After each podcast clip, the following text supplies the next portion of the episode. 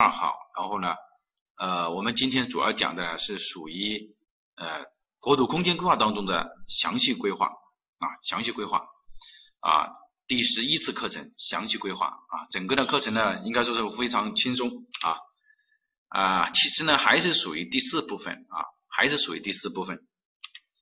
啊，这个呢总归的内容我们已经讲了，我们这个地方不管。啊，这个地方说一下啊，就关于这个加这个微信呢。呃，大家就按照这个格式就可以了，就不要去我是多多少多少，电话号码是多少，这样的话呢，助理呢就是工作量很大，要进行修改，你就按照 JWY 多少加上你这个电话号码就可以了啊，这是第一个。第二个呢，就是呃，助理呢发现有两个同样的学号，同样的电话号码啊，或者说是相同的学号，这种的话呢，就会删除两个都会删除，就是说你两个人用的是同一个的话。那么他就会把你两个人都删除，明白这个意思吧？所以呢，这个学号大家和电话号码一定要呃写上去，要不然到时候你自己也看不到啊。特别是考前的时候，我们有些时候还会做一些呃，也也会呃说一些内容在里面，对吧？啊，这个是呃第二个啊，助理喊说一下的。第三个呢，我们来看一下啊，就是今天的课程。呃，今天呢我们讲详细规划，那么详细规划呢本质上就是两个了，一个是控规，一个是修规，对吧？呃，大家看这个你就很明显的可以发现，当然是控规重要，对吧？控规全掌握，修规是熟悉的内容，所以这个呃就没有问题，对吧？好，我们就开始来啊这个上课吧。啊，控规呢是我们今天的主要的重点啊。那么第一个就是控规的定义啊，控制性详细规划的定义啊，我们来读一下啊，这个很重要的。控制性详细规划是以总体规划为依据啊，分区规划呢没有了，因为在城乡规划法出来之后就没有分区规划啊，这个是第一个。以规划的综合性研究为基础，以数据控制和图纸控制为手段啊，这个呢考试的时候容易考到。控规它是以数据控制和图纸控制为手段的。什么叫数据控制呢？就是你的容积率是多少，建筑密度是多少，立地率是多少，那这个是数据控制啊。还有一个就是你退距，比如说退三米、退五米啊，这个叫数据控制。什么叫图纸控制呢？就是标坐标，就是每一个点我都是有坐标的，那我这个坐标我就落在我这个图纸上面，这个叫图纸控制啊为手段，这两个要记住来。以数据控制和图纸控制为手段，以规划设计与管理相结合的法规的形式，对什么来进行控制？也就是说，控制性详细规划是指规以规划设计和管理啊控规的直接的作用就是用来管理啊为这个形式，对城市建设用地和设施的建设实施控制性的管理。这个地方其实说的很明白哈。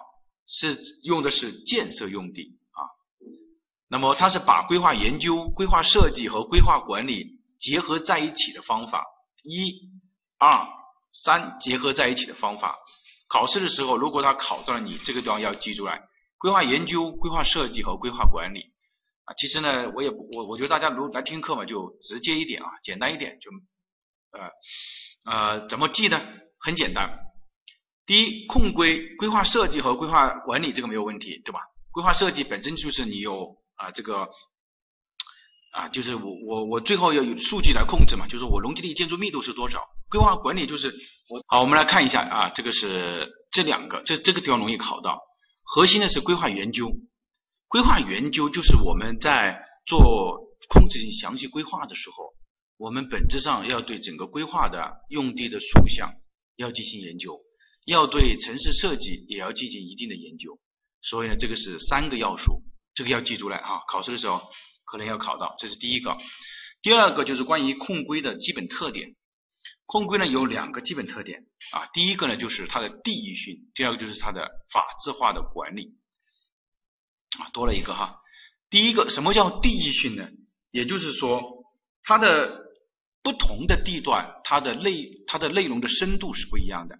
比如我举例子吧，比如说如果我们是在城市中心区，那我肯定它这个控规的内内容是很深的，就是该退多少啊，该怎么样啊，道路红线控制多少，这个是很深的。但是如果你是在偏远的一点的郊区的话，对吧？那么肯定你这个虽然做了控规，但这个控规的深度可能就没有这么深。这个呢指的是第一个，就是它的地域性。第二个是法制化管理。什么叫法制化管理呢？也就是说控规它的出发点就是规划和管理相结合，它的出发点就是规划和管理相结合，以规划设计和管理相结合的法规的形式。它的出发点就是规划和管理相结合，因此我们作为自然资源局，我们出具规划条件的直接依据就是控制性详细规划。比如说，你这块地块的容积率是多少，建筑密度是多少，立地率是多少，这个的直接依据就是什么？控制性详细规划。所以我们在城乡规划法当中就明确规定了啊，这个。县级以上的地方，呃这个县级以上的规划呃县级以上的地方的这个规划主管部门要依据控制性详细规划出具规划条件，所以控制性详细规划它是初级规划条件的直接依据啊，这是第一个啊第一个。那么因此我们可以看到什么？法制化管理，这个是它的两个基本特点。也就是说，在不同的地域，它的深度可能是不一样的。啊，有些地方的深度就很深，有些地方的深度呢就不是那么深。第二个是它的特点，它是法制化的管理的啊，因此控制的详细规划是城乡规划主管部门作出建设规划许可的依据，不是总规，不是晋级建设规划，不是修建性详细规划，就是控制性详细规划啊，这个是第一个。第二个就是控制性详细规划的基本特征，控规的基本特征呢有四个特征。啊，这个四个特征呢，老师要一一给大家讲一下啊，是考试的重点。第一个，它是通过数据控制来落实规划意图，这个呢，我们已经前面其实已经讲了，对吧？嗯，讲的意思是什么呢？就是控制性详细规划之所以能够落实我们规划管理，就是落实规划局的意这个啊这个这个那个意思，那么就是它通过我们说的规划的呃数据来落实。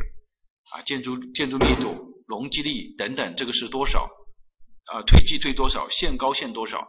那么就是通过这个呃来界定的啊，这是第一个啊，数据控制来落实规划意图。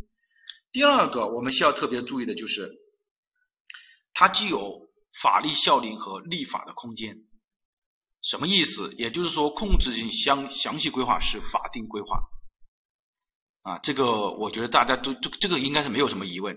比如像城市设计，它目前来说它不是法定规划啊，控制性呃这个城市设计，尽管它出了一个城市设计管理办法，但是我们在学城乡规划法的时候，里面是没有出现过城市设计这个概念，但是出现过控控制性详细规划，所以控制性详细规划是既有法律效力和呃立法空间的，明白这个意思吧？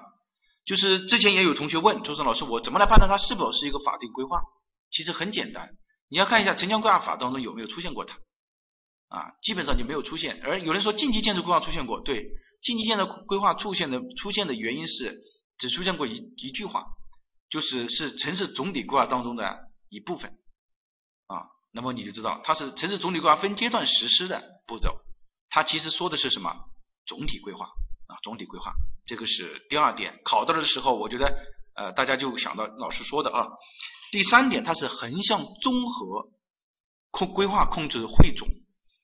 比如说，我们在做这个控制的详细规划的时候，它我们在对对一块对一块用地来进行对一块用地的这个控制的时候，是怎么来汇总的呢？那我们里面包括什么？包括道路交通，包括景观设计，甚至还包括城市设计。啊，城市设计呢，就是引导性的内容，还包括这个土地利用规划，像等等这些都是什么？都是横向的，并且是什么？是综合性的一种规划控制。啊，考试的时候，如果这个地方改成纵向就不对；如果这个地方改成是横向单一性的指标控制，也是不对的。它就是横向，并且是综合性的。啊，老师就直接把考试的时候它容易出发的点，把你呃就是放出来啊。这个是第二个。呃，第三个、第四个就是刚性和弹性相结合的控制方式。什么叫刚性呢？也就是说，规定性的内容就称为刚性的。那么，什么叫规定性的内容呢？就是，you must do，就是说你必须要做的，知道吧？啊，这个英语是有问题的哈，这个是中式英语啊，大家笑一笑就可以了。也就说，这个就是说你必须要做的内容就称为刚性的。比如说你容积率不能超过二点零，立地率必须大于百分之四十五，对吧？限高不能超过八十米，这个就叫规定性的啊，这个就叫规定性的，叫也叫刚性的。那么什么叫弹性的呢？就是引导性的啊，引导性的，引导性的是什么？就是说，呃，我建议你这样做。比如说我们说，呃，建议你啊，采用哪一种布局方式，或者说采用什么灰度啊，就是说你的色彩用哪几种色彩啊？我建议你这样做。那么是不是一定要按照你这样做呢？啊，不一定的啊，这个就叫弹性的，也叫引导性的。二零二零年的时候考了两题这个题目啊，并且是一模一样的两题。啊，只是说选项换了一下而已，这个大家要要注意啊，要注意。那么我们呃，其实对于我们我们来说的话啊，当然你做过规划的人呢，或者你在规划局的人来说，这个是分分钟送分的题目。但是现在就是对于很多土规的或者说是其他专业的人来说，就要知道什么是刚性的内容，什么是弹性的内容，明白这个意思没有？啊，这个呢后面我们会讲啊，啊后面我们会讲。什么是刚性的啊？什么是弹性的？后面大家一定要记住了。好，第二个就是关于控制性详细规划的作用。控制性详细规划的作用呢，我们先不要看它这个是什么作用，我们自身来理解一下。就是我们现在就作为一个学者来理解一下啊，它是一个什么作用啊？当然，我们前面讲了控规，它其实的本质的目的，它就是规划与管理相结合的，对吧？一种法规的一种形式展示出来的。对什么来进行控制呢？对建设用地和设施，也就是说，本质上就对开发来进行控制的。有哪几种方法相结合呢？有研究、设计和管理也结合在一起的啊。那么我们来看它的特点是什么呢？啊，特点就是有地域性。我们说了不同的地方，比如说你在呃这个上海中心城区啊，陆家嘴啊什么之类的，对吧？那肯定是控规控制的很死的。那就是相当于它的深度是非常深的，但是如果你在比如说偏远一点的地区啊，某个县城，那么它就可能什么，可能叫深度就不是那么深了啊，这个叫地域性啊，很多同学认为地域性是啊，这个不是那个概念啊，指的是它的深度。第二个是法制化管理，它本身的目的就是规划管理，规划和管理相结合的形式。好，那我们我们来理解，那么我们为什么要编制控规？这是有历史原渊渊源的啊。就说你为什么无缘无故你有总规就可以了？为什么要编制控规呢？啊，这个呢我们也说一下这个。呃，第一个就是啊，很容易混淆是吧？很容易混淆，所以老师把你放在一起来了哈。特点指的是你自身带的，特征指的是别人帮你归纳的啊，这个是两个不同的点。啊，我们来看一下，其实这个控规呢，我们国家之前是没有控规的啊。这个控规呢是随随着这个市场经济，也就是大家学过那个土地管理法。呃，大家肯定有人听过，一九九八年啊，应该是一九八六年啊，一九一九八八年还是一九八六年的时候，土地有偿使用的时候就开始提出来了。这个应该是一九八六年啊啊，一九八六年的时候，我们国家实行这个土地有偿使用。土地有偿使用呢，就想出那么我怎么来控有偿使用？那那是不是无限的盖呢？就想出一个办法，要怎么来呃这个来控制它？所以呢，就引介借鉴了美国的啊，这个要认真听哈，后面你会做到很多这种题目，但是我不希望大家去记忆这个东西啊。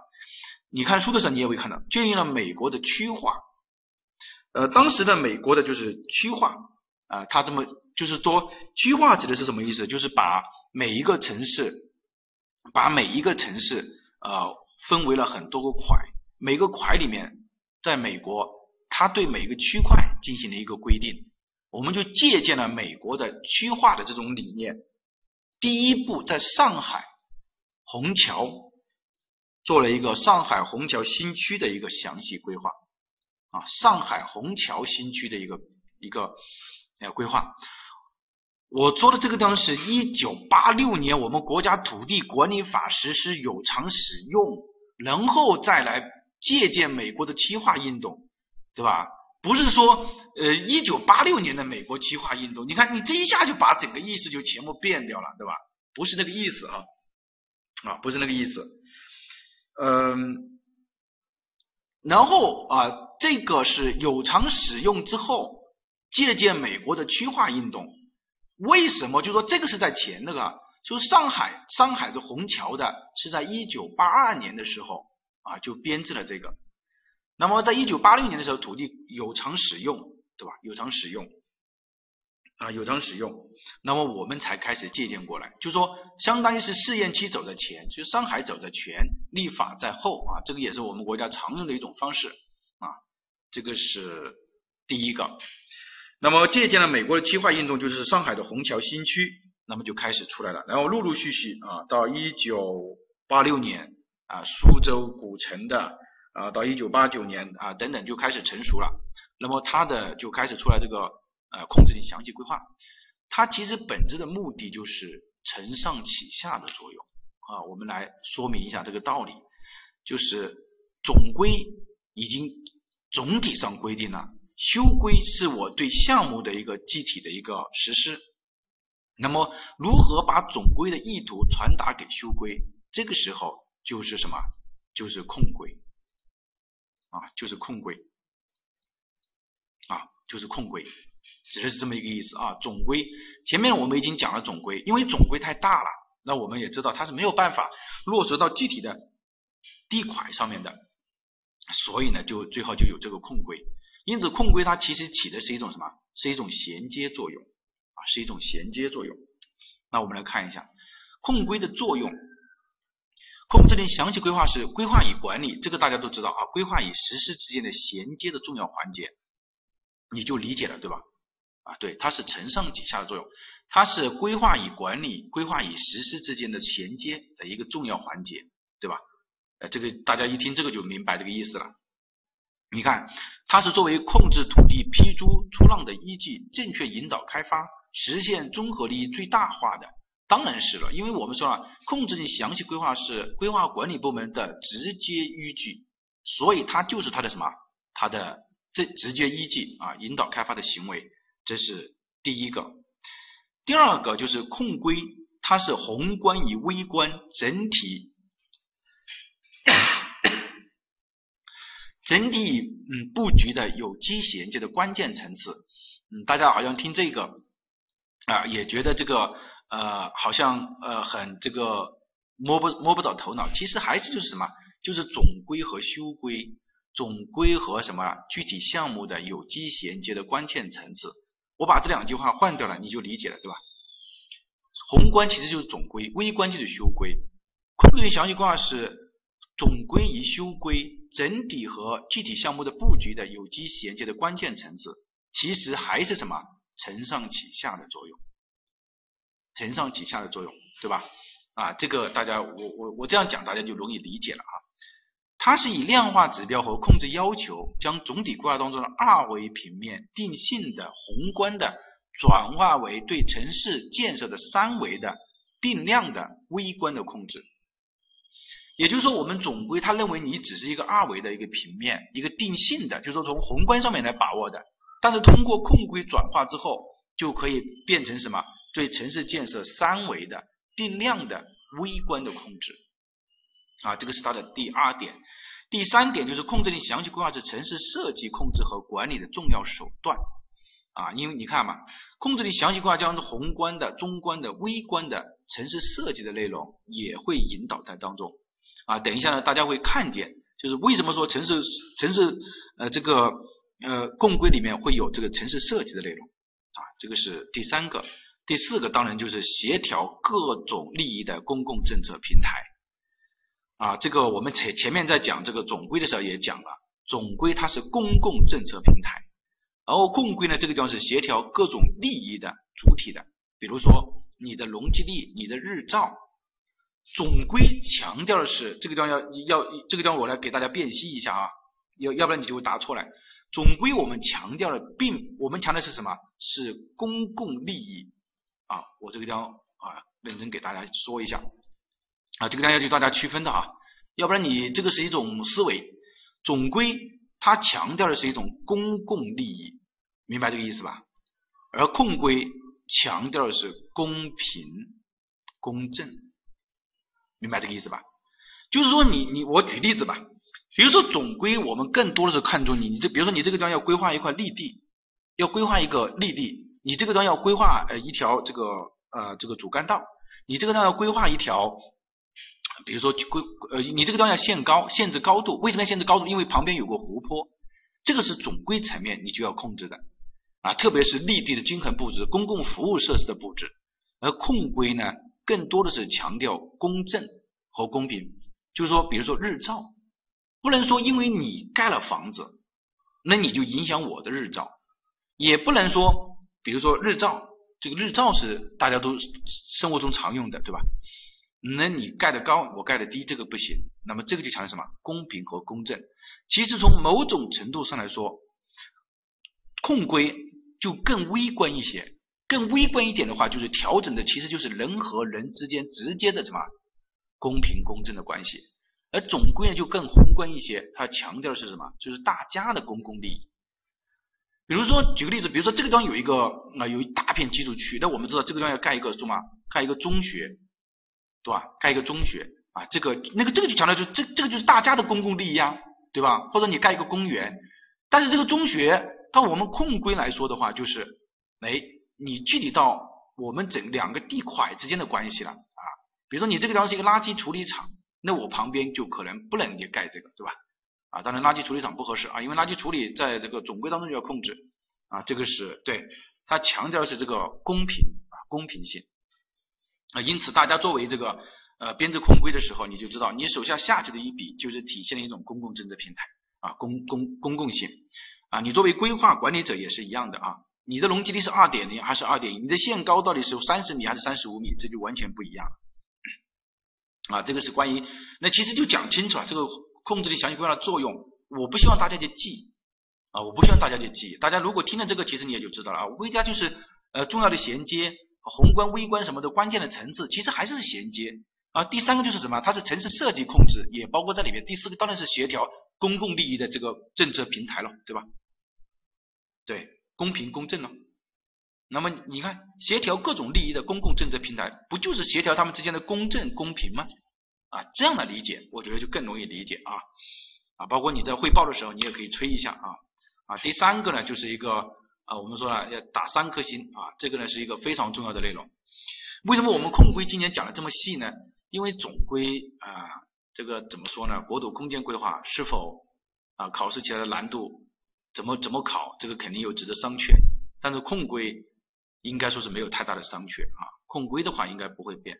从去年的考试的趋势来说的话，这一块也是略有上升的啊啊，所以呢，我们要讲的细一点啊。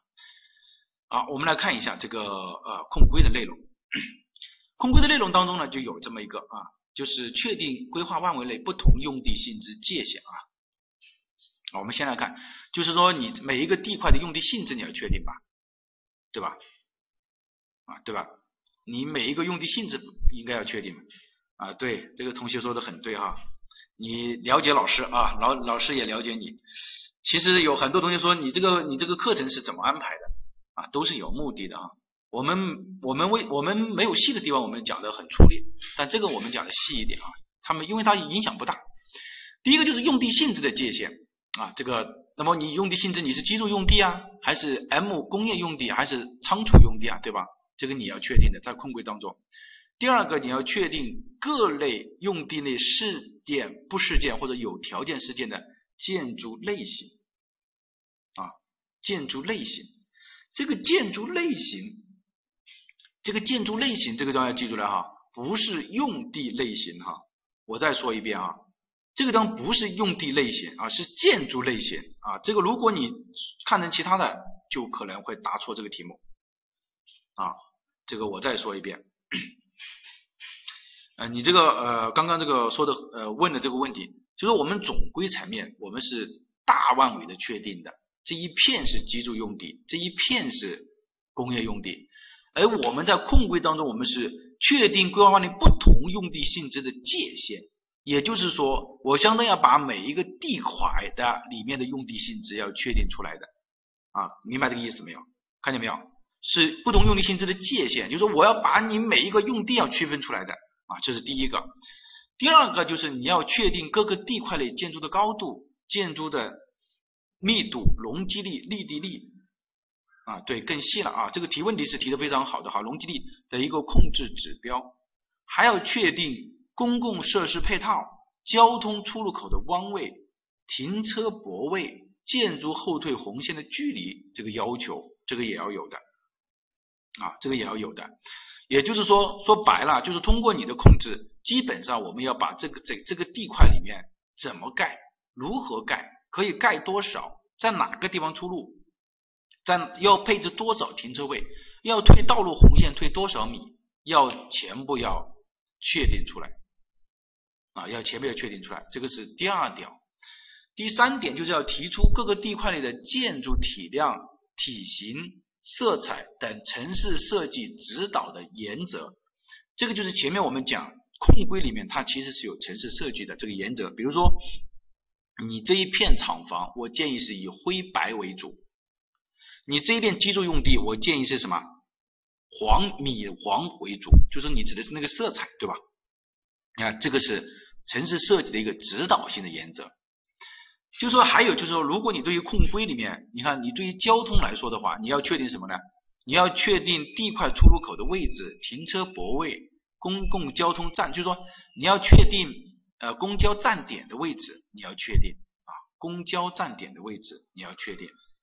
啊，公交，你还要确定各级道路的红线、断面、交叉口区划的形式、控制点的标高和坐标啊，当然要确定。就是我控规，我要我还要做竖向，那我要知道，比如说我在你你这条路到底呃是三块板、一块板还是两块板？那么在在控规的时候，你就要做出来。你这条路这个交叉口的形式，你是属于立交、平交，是分离式还是什么互通式？啊，你如何做曲化？那么曲化就是呃，我们之前也讲了啊，就包括还有这个展宽，那么你要有，还有就是交叉点的控制点的标高，你要做，你要你是要落实的。这个指的是啊，第二、第四点，第五点就是说你这个规划建设的容量，就是说你这个市政管线你要有，比如说集水、排水啊、电力、通信这些你要有，对吧？啊，这个。啊，确定地下空间开发的这个要求，还制定一些相应的这个规定。啊，这个这个地方红色的这个地方，红色的这个地方大家可以看一下，控制性详细规划确定的各个地块的主要用途。这个用途其实就是指的用地的性质啊，建筑的密度、建筑的高度、容积率、绿地率、基础设施和公共服务设施的配套的规定，要作为强制性的内容。红色的这一条是要求你背下来的啊，这个呢往往是一个选择题啊，或者是一个多项选择题啊，因为我好像从来都没从规划局拿到过老师讲的这些内容啊，你拿到的是人家给你的一个规划条件，而他的规划条件就是依据控规来的啊，只是这么一个意思，他不可能拿拿规划拿这个控规给你啊。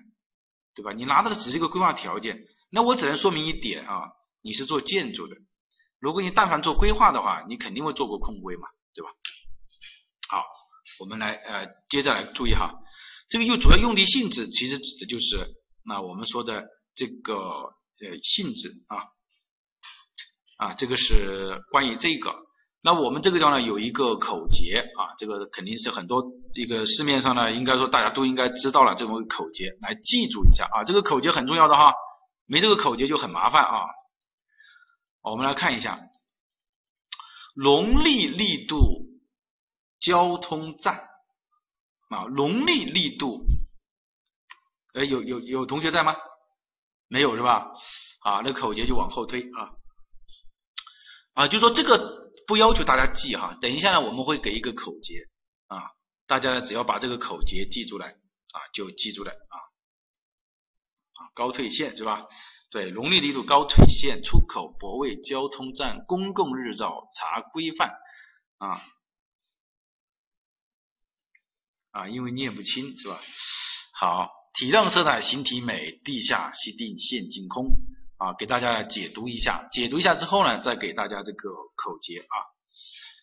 农历力度高退线指的是说啊，你这个容积力你要有，农历力度啊，力地力要有，建筑密度要有，对吧？容力力度，建筑高度要有，建筑退迹要有，啊，容力力度高退线，出口要有，泊位要有，出口泊位交通站，就是说你的交出口在哪个地方，你要配建多少车位，出口泊位交通站，公共日照查规范。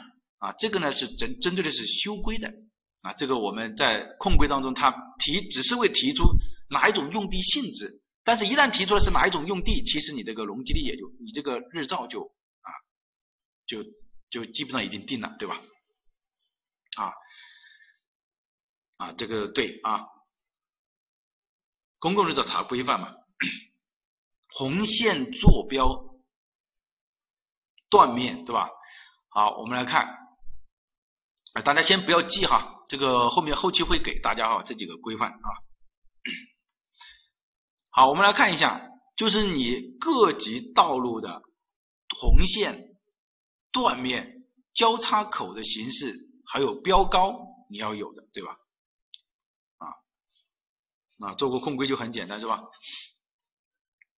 啊，第三个就是呃，这个地地下吸进线进空，地下吸。定线进空，就是说我们在地下的时候，我们要定它的管径和它的布置方式，管径和它的布置方式啊，这个呢后期啊我们再来讲啊，这个是第二个啊，我们回到啊这张图，我来给大我们来给大家看一下啊，比如像这张图啊，就是一张典型的一个控规的一个图则啊，我们来看一下，从这张图我们来看第一个。这个地方你看见没有？这个地方是城市设计的要求，这个是城市设计引导，看见没有？然后前面这一部分，前面这一部分大家可以看到没有？就是说，呃，你的容积率、建筑密度、立地力这些是多少？这个其实就是规定性的内容啊，这个规定性的内容看见没有？规定性的内容。好，第二个。我们来看这个城市设计和城市设计引导，这个就叫什么呢？类似于什么呢？是引导性的内容，啊，引导性的内容。那么这个是刚性的，就是必须要符合的；这个是弹性的，就是建议这么做的。刚刚我们刚刚有同学红线 坐标啊，红线断面坐标高，你看这个地方有一个什么道路的断面，看见没有？就是你。这块板，你看这里吧，比如说它这个地方写了 F 三杠 F 三的，那么在这个地方就有一个什么呢？就有断面的尺寸在这个地方，就是一块板还是两块板还是三块板，所以这个是有的啊，这个是有的，也就是说你要做做断面的啊，做断面的。好，除了这个之外，我们来看出口泊位交通站，就是说大家那个口诀不是关键，你要知道那个口诀代表什么意义才是关键。比如说，你这你看这个地方出口，它这个地方打了红这个黑色的线的这个地方，大家可以看见没有？这个打了黑色的线的地方就表示什么呢？你不能开口的地方。比如像这个地方，它就告诉你这个地方你不能开口啊，这个地方你不能开口。所以说出口它也是规定的，就是对禁止开口方向。出口泊位，泊位呢指的是说你的里面的配比，你的车位配比是多少啊？出口泊位交通站。还有前面我们讲的容力力度高退线，前面你看容积力啊、立地力、建筑高度、退距，看见没有？这里推了什么？你看这根推力线，看见没有？啊，推了八米，是不是推了八米？啊，推了八米，这个就叫什么？这个就叫退距。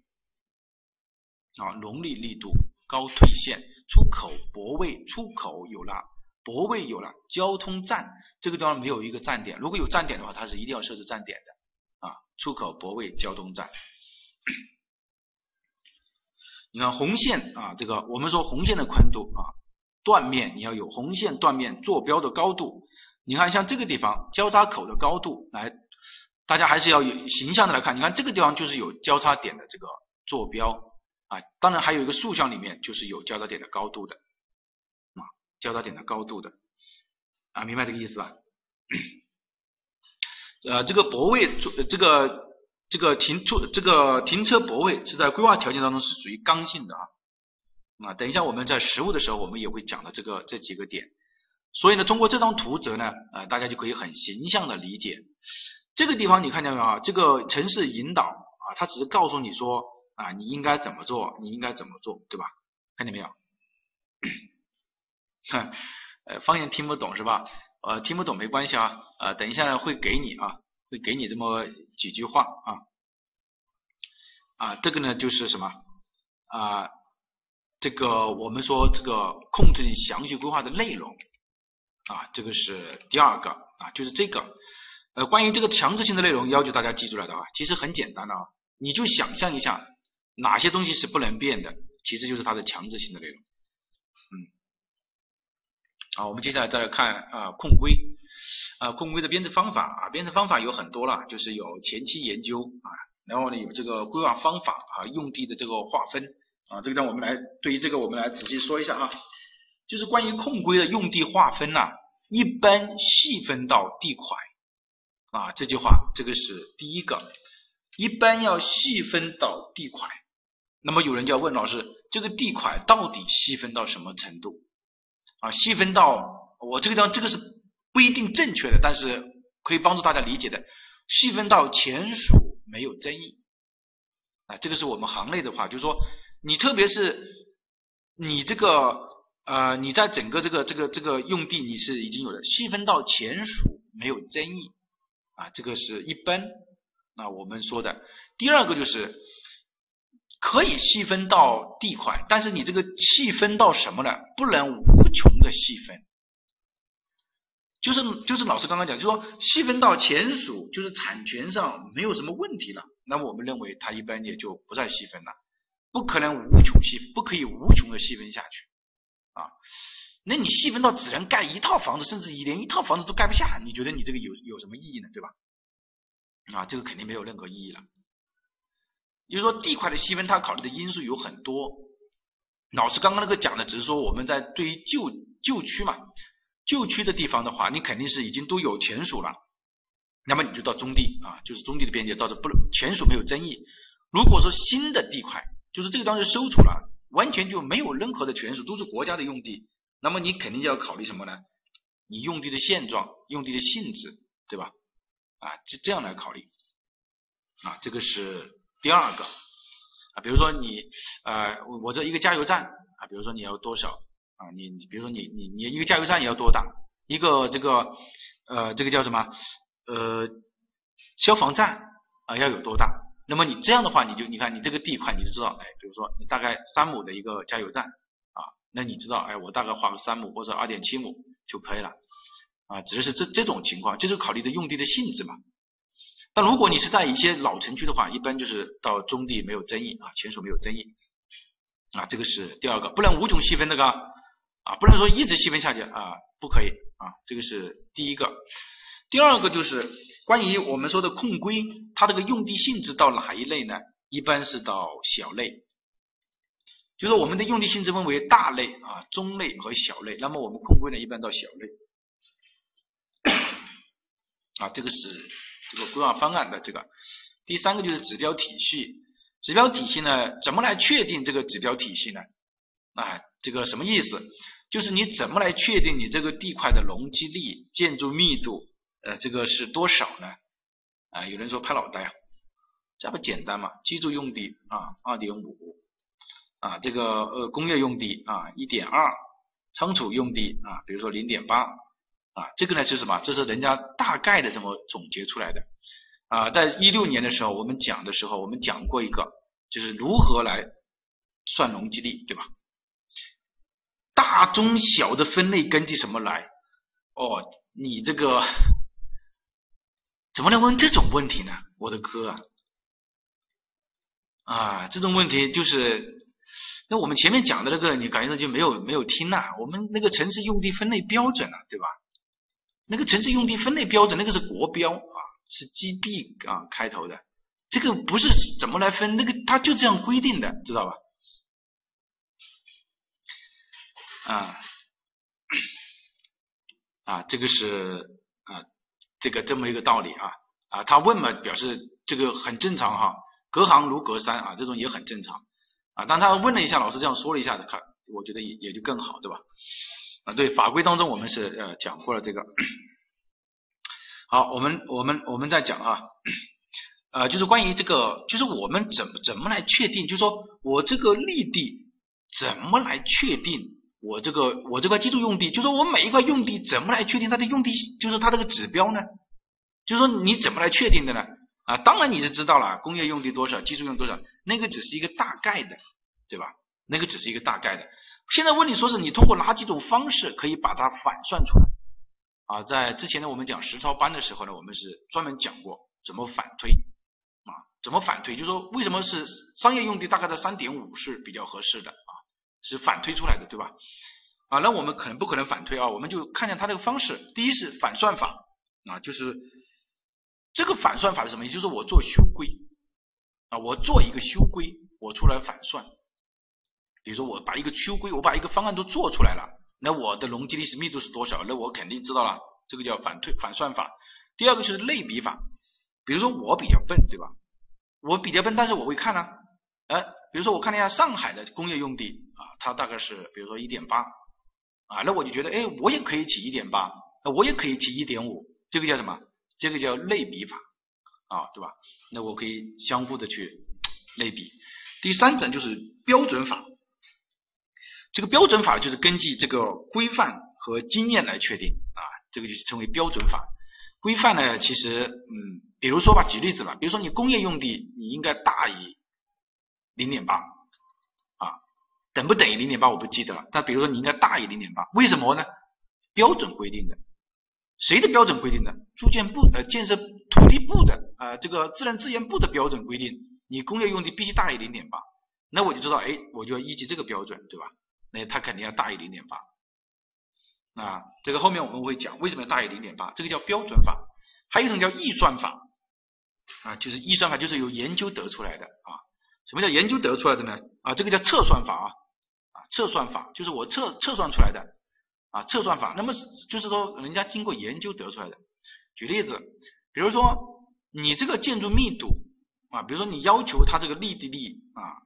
建筑密度啊要小于百分之二十，然后呢，平均高度呢不能大于啊，比如说二十八，就是你限高不能大于二十八，那我们就认为平均哈，你的容积率是达不到什么呢？二点八的，你的容积率达不到二点八，就是这个就是人家研究出来的，你限高限到二十八。你的要求它的呃密度要小于二十八，小于百分之二十，那它就做不到二点八的容。为什么？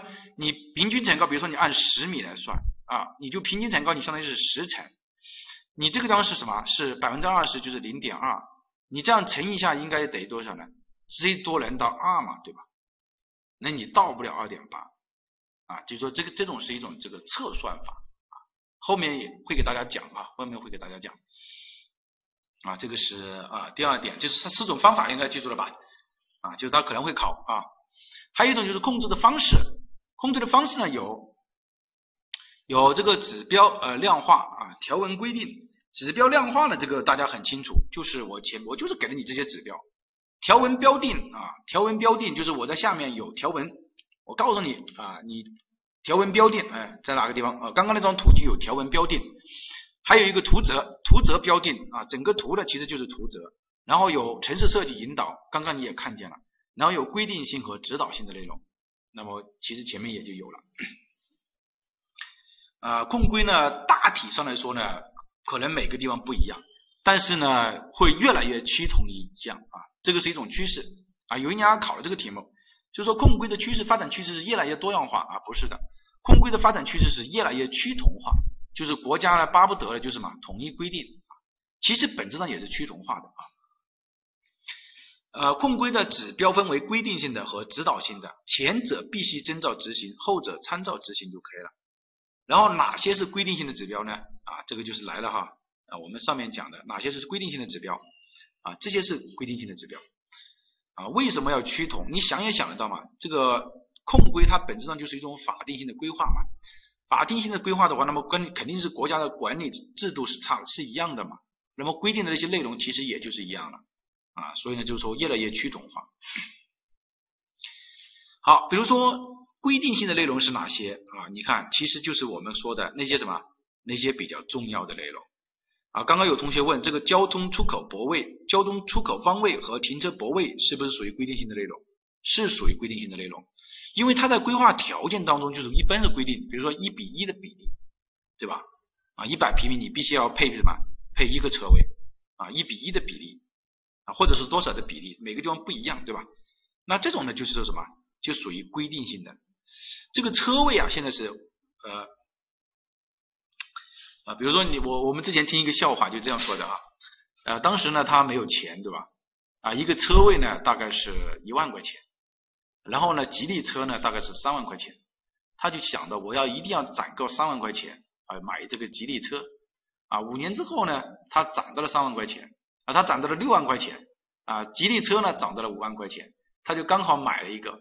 然后他就买车位的时候，他就发现车位已经不是一块一万块钱了，车位已经到了八万块钱了。啊，这个话的意思是什么呢？就是说车位很金贵，对吧？那你知道车位很金贵，为什么车位很金贵？就是说正因为没有地方停车，所以我们国家就规定车位的配比是在规划条件当中啊把它减下来的。啊，这个是指的是第二个啊。啊，这个指的是这么一个啊，呃，到底多少来配比，它也是看你的，比如说你是公共服务设施，那么肯定就肯定会低于一百就会配嘛，这个只是老师举个例子啊，要记住了哈，这些是属于规定性的内容啊，这些是属于规定性的内容。第二个是属于指导性的内容啊，你看就是啊人口容量啊、建筑体量啊、色彩风格这些就属于指导性的内容，呃，指导性的就是说可执行可不执行的。啊，这个要求大家记住了哈，打了红色的都是很重要的点啊。啊，我们来解解答一些概念啊，这个稍微快一点啊，这个大家都很熟悉。比如说用地性质，当然是啊没什么问题的啊，是主要的使用功能，主要的使用功能啊，这个比如说有些这块地块又有商业又有居住，那到底是居住用地还是商业用地呢？是主要的使用功能来确定这块用地是属于哪一种啊，这个是第一个。第二个就是容积率。啊，容积率呢，当然它是由楼板面积和建筑密度来控制的，啊，又称为楼板面积或者建筑面积密度啊，建筑的面积密度，这个当然大家要记住这个地方，就是说容积率啊等于，记住哈，就是 R 啊，或者说是等于什么呢？建筑密度乘以啊建筑密度乘以平均层数。啊，要记住这个，就是刚刚老师举了个例子，就是这个意思。就是说，你按二，你你你二十八米，对吧？限高二十八米，那我按二点八米的层高来算的话，我的平均层高最多就是能到十十十米，对吧？十层，而你十层乘以你百分之二十的话，你大概只能到二做到二点零。尽管你的容积率给到他，给到他二点八，给到他三点零，他也没有用，因为他做不了那么高，只是这么一个意思。明白这意思吧？所以它做不了那么高，所以在座的各位规划局的或者是自然资源局的同僚们，有些时候出规划条件的时候，自己稍微看一看，不要出的一些条件是做本身就矛盾的，这个这个也会出现这种情况，本身就做不到的也会出现这种情况啊。我我这个这样说吧，就是说确实是有这种吃亏的。我们之前做了一个啊，在这个啊甘肃这个地方做了一个例，一个案例。就是甲方请这个规划局的同志啊，就是啊吃饭啊各种也好，把容积率啊从一点八调到了二点四，这个已经是给了很大的什么很大的面子了啊，工作已经做得很到位了，但是只是改了这个容积率，其他的没有改，对不起啊，其他那个指标死死的压着，就是推不上去。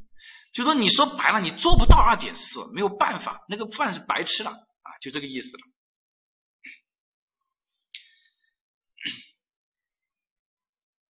啊，呃，对，啊，聪明的也就是这样的，行，没问题啊，给你调容积率，啊，但其实调了，你其他的指标没有调，也是一样都做到不上去的。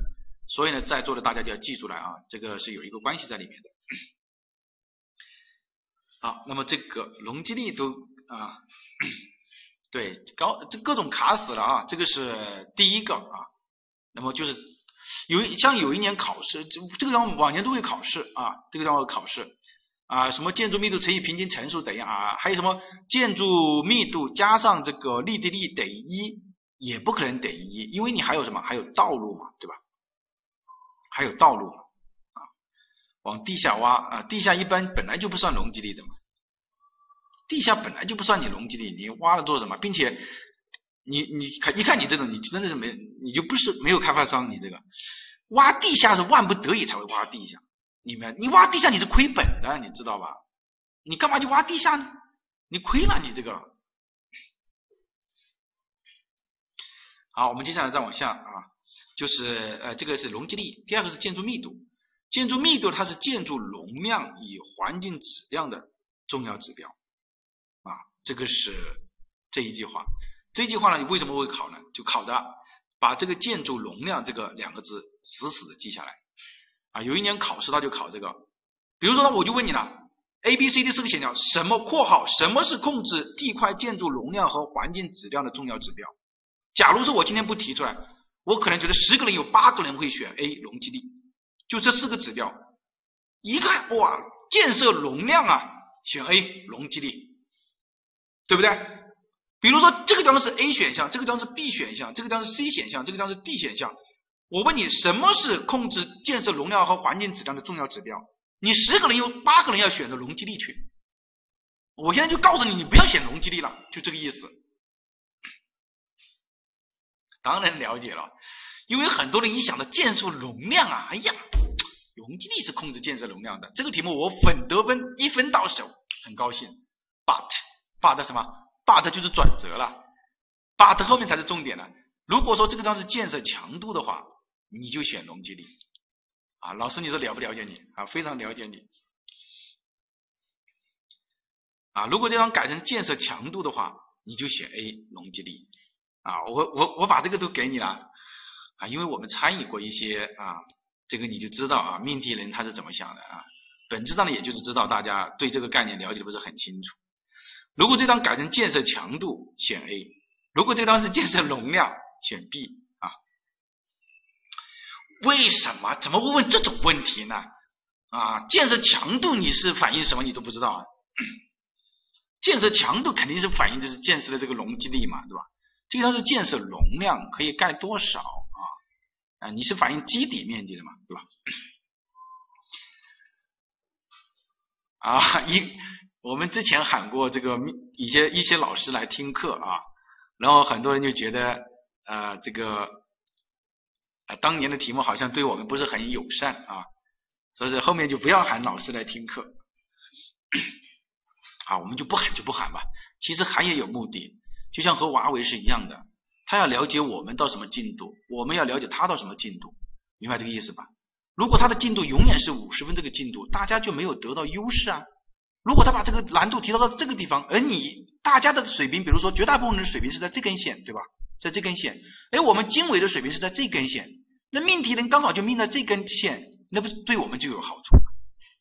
你不要永远想着你就命在这根线，那对你没好处啊！像你你你这个算盘，呃，老师其实已经算过了啊啊，之前确实是请过老师来听课啊。好，我们接下来看啊，建筑密度啊，人口密度，人口密度就是环境品质的一项重要指标啊，明白这个意思吧？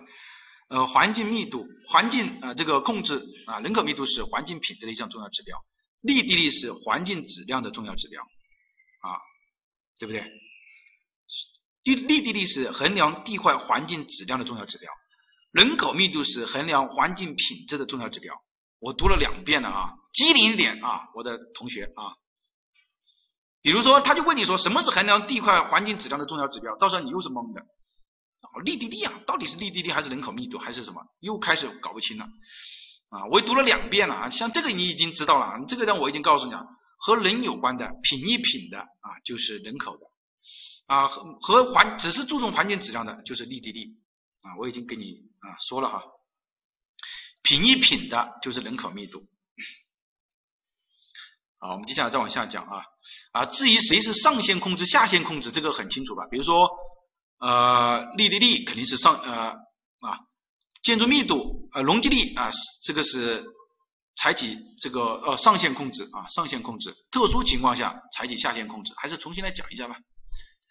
就是说我们一般是采用上限控制，你小于等于二点八。什么时候我采用下限控制呢？就是我老师刚刚讲的，比如说国家规定你的工业用地的容积率必须要大于零点八，啊，仓储用地必须要大于一点零。为什么要节约用地？所以采用下限控制。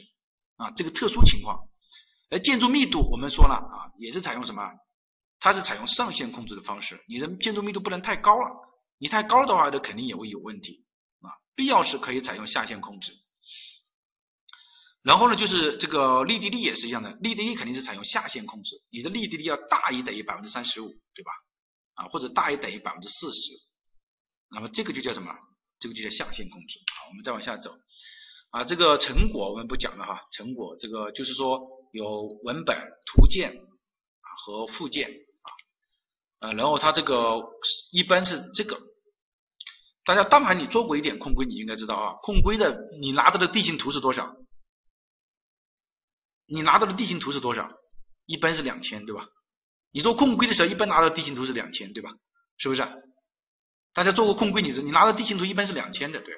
然后稍微大一点的地方呢，就是或者说地形图缺失的话呢，就一般到五千，对吧？啊，两千到五千。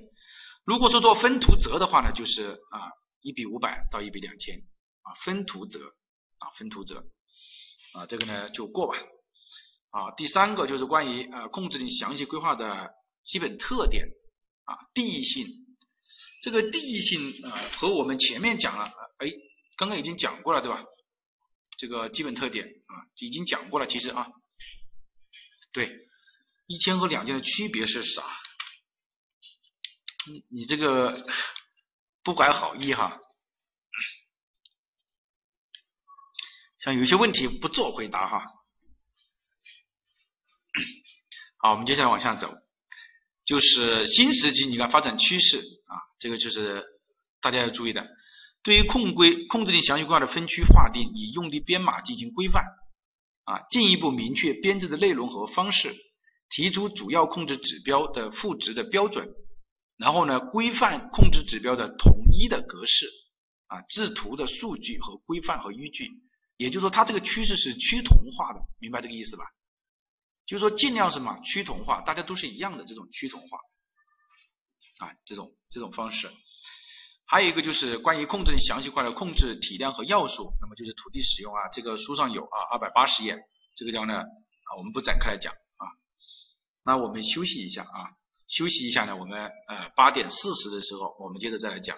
你看今天是不是很轻松，对吧？今天因为大家比较熟悉嘛，嗯，我们开始上课了哈，看一下大家说了什么 啊？要唱要我唱歌，其实很简单哈。之前也唱过嘛，对吧？又不是没唱过，大家把成绩考好一点哈。到时候我们见面的时候就啊唱一首歌给大家听吧，是吧？唱个 KTV 给大家也没什么哈。好，我们接下来上课。有一点没太明白，这个开口也是强调的话，不是建议开口路段吗？是不是应该啊？这个不是的哈。你看他这个地方说的很清楚啊，啊，他这个是禁止开口啊。就是交通出入口的弯位，并不是说规定你是在哪一个地方出口啊，等就是说我是规定你弯位，不是规定你具体的口在哪个地方。举例子，我是规定你可能要从这边出去，但是并没有规定你只能从这里出去。其实上大家的课了嘛，要对规划要非常的熟悉，要不然回答不了大家这些问题，真的回答不了啊。于老师就说过啊，大家现在越来越精了哈，越来越厉害了。啊，只是这么一个意思啊，所以呢，我我我给大家我给你解读了一下啊，对，要上大家的，特别是直播啊，大家不知道直播的压力是很大的啊，真的很大啊，大家不要觉得哎，老师好像就在这里说一说，从整个备课和进程的把握上来说是压力是非常大的啊，关键是大家的这种啊各种问题啊也比较什么比较刁钻。啊，目前还没有问题哈，目前还能啊稳得住。好，我们开始接下来上课哈，讲一点其他的，嗯，就是我们今年控规了，我们讲仔细一点啊。控制性详细规划，我们前面讲那么多，那我们讲一下它的用地的一个布局的要求啊，布局的要求。这个布局的要求呢，我们首先是从用地比例和开发强度当中来给大家来讲。这个在控规当中的评析，假如今年控规已经有八年没有考了哈啊，假如说我们从控规当中来考的话，会如何来考？那我们来看啊，这个评析的内容。啊，我们为实物做一个准备哈。第一是用地的分类要分到小类，这个第一明白这个意思吧？第二是代码没有错，这个代码没有错呢，那现在很明显，比如说中小学它是属于 A 类，幼儿园是属于 R 类，这个特别要注意的。今年如果考试像这个点，我认为。啊，出题的概率是很高的，为什么呢？因为今年是十五分钟生活圈、十分钟生活圈、五分钟生活圈，啊，有很多这个自然资源局的同事问我，说老师，我给他按照十五分钟的生活圈提了规划条件，结果对方甲方啊跳起来了。我说为什么跳起来？他说这些东西明明就不是我的，你为什么要把规划条件落到我的名下来呢？就是说他的他认为不是我建的东西。你为什么要让你为什么规划条件里面规定我要建这个东西呢？好，那么他就拿出这个居住区规划师标准，对方的这个甲方的设计单位也拿出这个标准，然后双方就在开始在那里争执了，啊，争执的结果就是什么？就是大家都没有理解这个十五分钟、十分钟、五分钟，还有这个包括基础街坊，什么时候应该是甲方来建，什么时候不应该是甲方来建？我觉得这个大家目前都有这种问题，是不是？啊，这个呢，其实在基础区规划设计标准的时候呢，后面讲基础区规划的时候，我们会讲到这一点。啊，同有疑问，对吧？好，这个是第一个啊，因为我也在这个行业里面哈，啊，这个都是都是大家一样的哈，碰见这个问题啊，我们先不讲那个哈。第一个就是你的用地要分类啊，要分到小类啊，这个是第一个。第二个是代码要不要有错误，明白这个意思吧？比如像你这公安局啊、分局啊，你应该要归入到是 A 类，你不要归入到什么呢？我们说的这个啊安全用地当中去了啊，就属于城乡安全用地当中去，这个不能有。火电厂和煤气厂是属于 M，不能归纳为 U 类当中去。不能归纳到优类当中去，明白这个意思吧？啊，这个是第二个，地块的大小要合适。比如说，你这个加油站，你不要搞一个十多亩的加油站，这个显然不合适，对吧？然后一个学校的用地也是一样的，啊，学校的用地也是一样的，啊，你要看这个学校有多少，就说你用地的大小要合适啊。当然这个是第三就是。呃，相邻用地之间也不能有冲突啊，这个是常考的点啊。相邻用地之间不能有冲突，比如说你的医院和中小学不能布置在一起，明白这个意思吧？你知道，比如说我们一个空规来评析，你医院和中小学布置在一起肯定是不对的。为什么啊？这个不需要我说了。那我们在讲中小学的时候就说了，它要远离什么呢？有精神污染的地方，每天那个救护车呜呜呜，今天就是个头。这个今天这个打的头破血流的送到医院里面去，对吧？明天那个我们还有停尸房，还有这个太平间，这个对于我们说的这个中小学的这个啊这个精神上是有很大的污染的，所以呢我们不能把它摆在一起。第二个是加油站不能靠近居住用地，这个其实去年就考了，去年考虑到修规的时候就说了这个加油站和居住住宅用地摆在一起，这个不可以啊，对吧？对不对？那么这个呢就是说你不可以有。第三个就是用地的位置是否合适啊？用地的位置是否合适，指的是说良好地段给居住，那你要知道对吧？工业用地重运输，那这些都是你我们之前那个口诀，你就应该要知道对吧？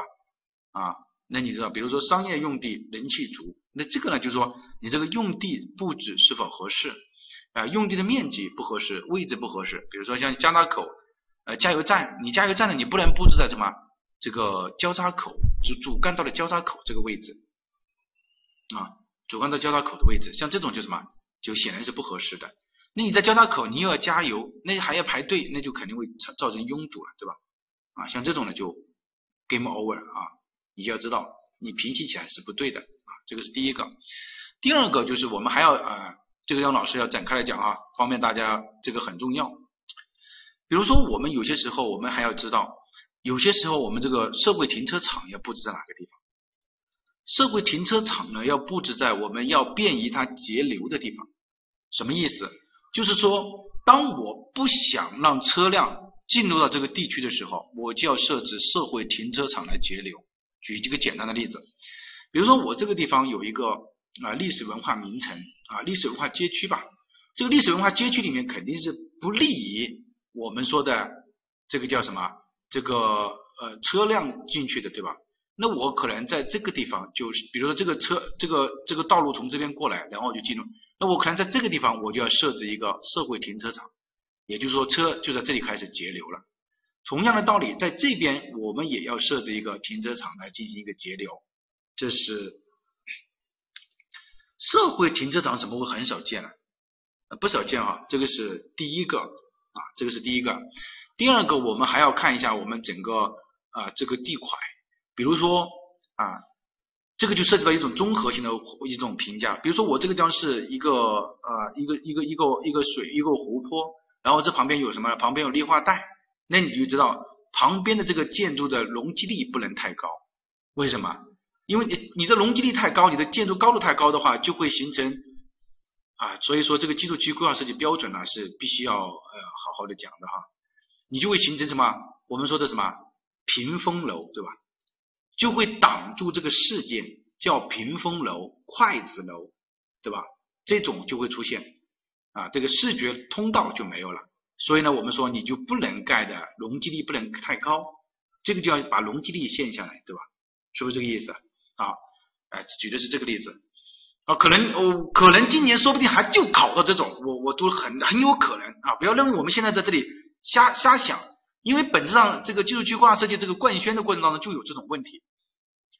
还有一个，呃，还有一个，对你有通道力的要求，但是只是你当地的技术管理规定的。那我们现在要从控规的角度，我们作为规划人员的角度，我们来来获得这个，你为什么要这样做啊？对吧？还有一个，比如说这个地方，如果我们告诉他这个里这个里面就是什么呢？就是我们的这个就这个。街道啊，街区啊，历史文化街区，这个历史文化街区里面，我们不能去布置工业用地啊，也不能去布置这个 U 啊，对吧？而应该布置什么呢？商业和服务设施用地，对不对？那你如果里面布置了工业的话，你就要答出来啊，布置工业用地是不合理的。本质上其实就是一样的道理啊，这个是指的是啊，我们说对于用地布局的一个大概的一个分析啊，大家呢。当然，这个就要涉及到，因为这个没有办法展开了，这个涉及到很多啊，比如说仓储用地，比如说三类仓储用地，你要布置在哪个地方？我们前面已经讲过的，独立地段，地势比较低洼的地段，对吧？啊，还有就是说你这个集散点，你要布置在哪些地方？这个要考到的问题呢，就具体分析，具体来分析啊。第二一个就是用地比例，用地比例的话，就说，好，我们来看一下，就是各个用地的比例是否合适。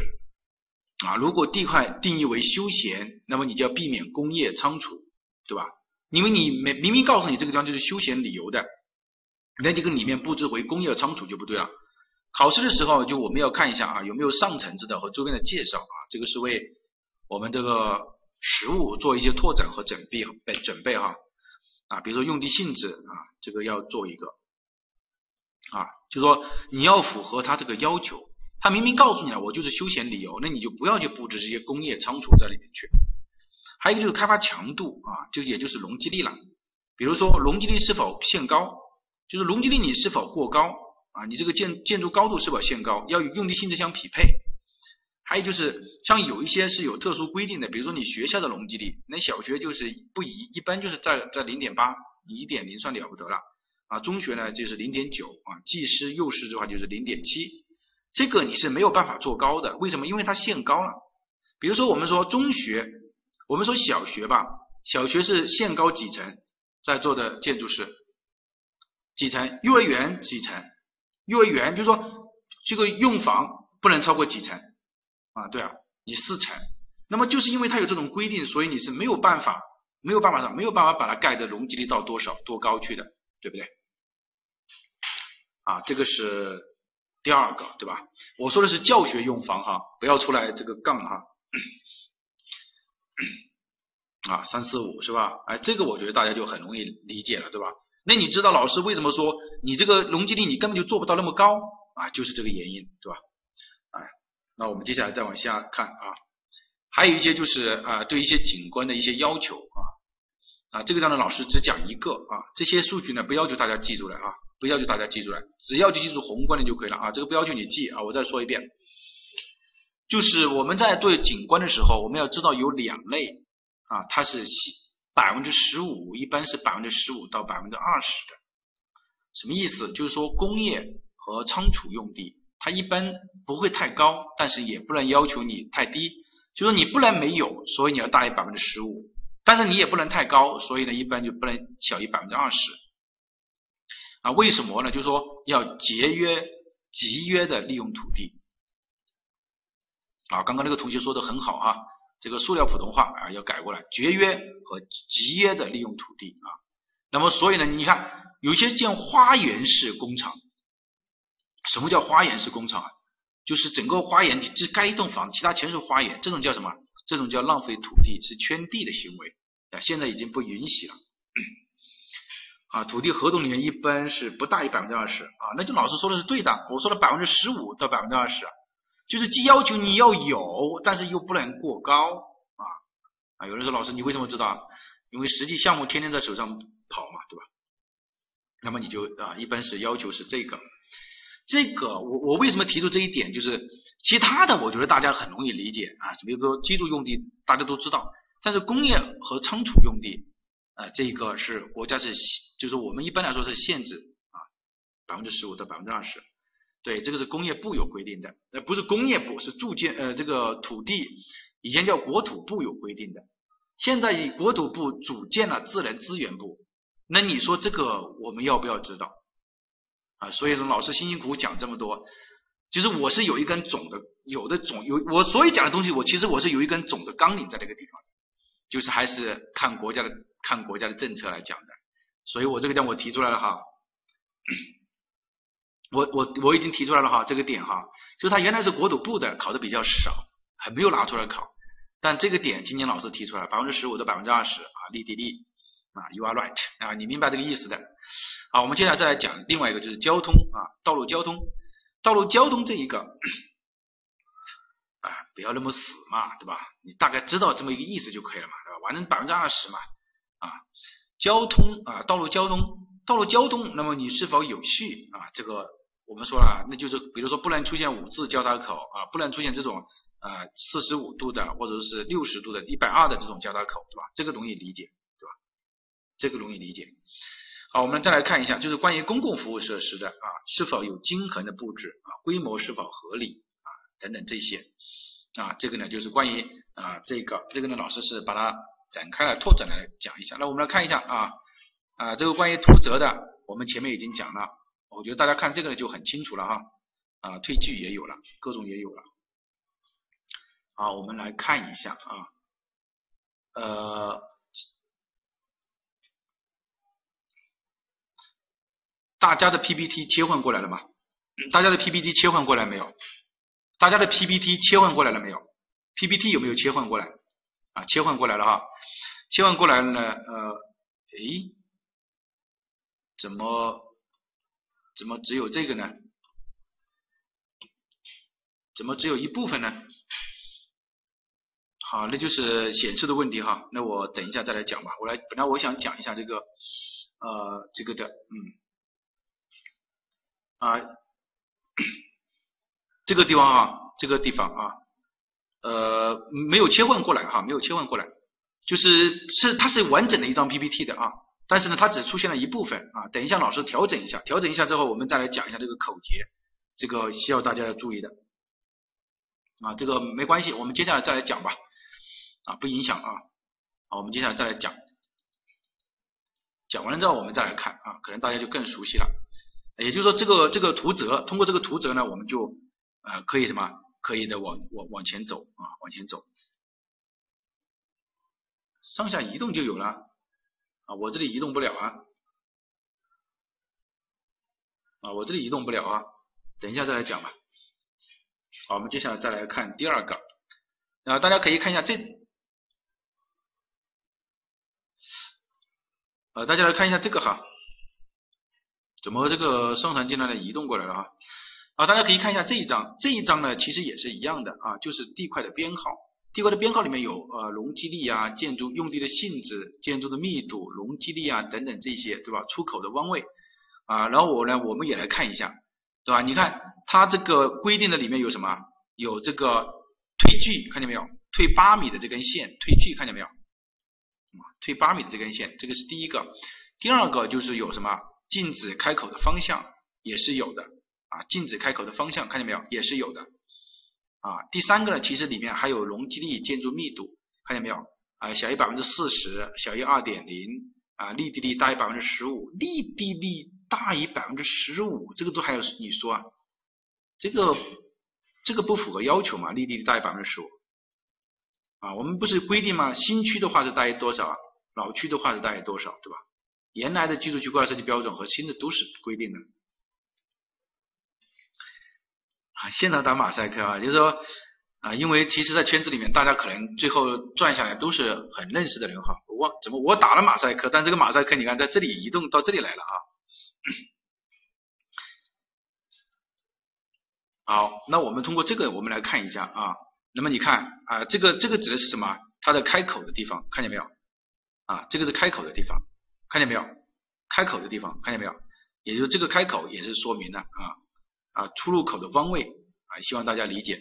其实我很担心今年，假如说考一个这种图纸啊，怎么办？我觉得大家应该心里也也要有这个，也要有这个想法啊。要知道老师讲的这些内容在里面啊，这个讲的很，我们也讲的很清楚了，对吧？啊，这个是关于这个，然后我们来看啊，这个呢是呃，这个是啊，我们说的一个规划条件，这个规划条件呢，大家也可以看一下，图则怎么考啊？有一年就考了真考了实实在在的图则啊，哦，送分的对吧？那 nice 啊，这个就没有问题了，你看。大家看一下这个规划条件啊，这个规划条件呢，本质上就是依据控规来的啊。这个地方呢，我们就是告诉大家依据控规来的。比如说，呃，它这个地方有土地的使用啊，土地的概况、规划条件，看见没有？容积率是多少？建筑密度是多少？还有一些是其他的建设工程的设计，还有一些是配套设施，还有一些是其他。像这个规划条件已经连续考了，你应该是连续考了三年。我一八年考了，一九年考了，一七年好像没考，连续最少连续考了两年，就是考规划条件啊，大家可以看一下，就这个样子。那么有一种规划条件，这个规划条件你就可以看一下啊，它是带用地状况，带这个土地的啊使用性质，还有就是容积率、建筑密度这个控制性的啊，还有一种就是它自身的，看见没有？你看这个地方的停车泊位，看见没有？停车泊位，你的一百平米它这里是多少？然后。一百平米是几个？看见没有？这里是停车泊位、出入口的弯位、建呃建筑的间距，看见没有？建筑的退距、间距、退距、建筑的层数、建筑的这个距离啊。那我其实我说这么多的目的，其实就是什么呢？就是要让大家理解啊，理解啊，了解啊这么一些概念啊，这么一些概念。然后这个地方有个其他，看见没有？这个地方有个其他，哎。呃，保障性住房的这个好像现在没有了吧？啊，原来是有一个九十平米以下的，呃，九十平米以下的呃户型，你必须要占多少？好像这个也已经取消掉了，对吧？嗯，还是有是吧？那各个地方可能有一些规定是不一样的啊，这个没有太大的问题。我记得是好像是取消了，就住建部没有对它进行一个统一的一个规定。然后你看一下这里有一个配套啊，就是配套。其实如果你发现这个东西的话，其实。它，你看这里还有一个城市设计引导，看见没有？城市设计提示，它这个叫做城市设计提示，那个其实这个就叫什么？就是引导性的。哎，前面这个就叫什么？规定性的啊，规定性的。其实它所有的都是来自于这个控制性详细规划啊。所以呢，大家如果考到了规划条件的话，不要去慌，不要去怕，还是回到老师之前讲。当然，这个在实务当中还会讲，还是回到我们讲的这个控规。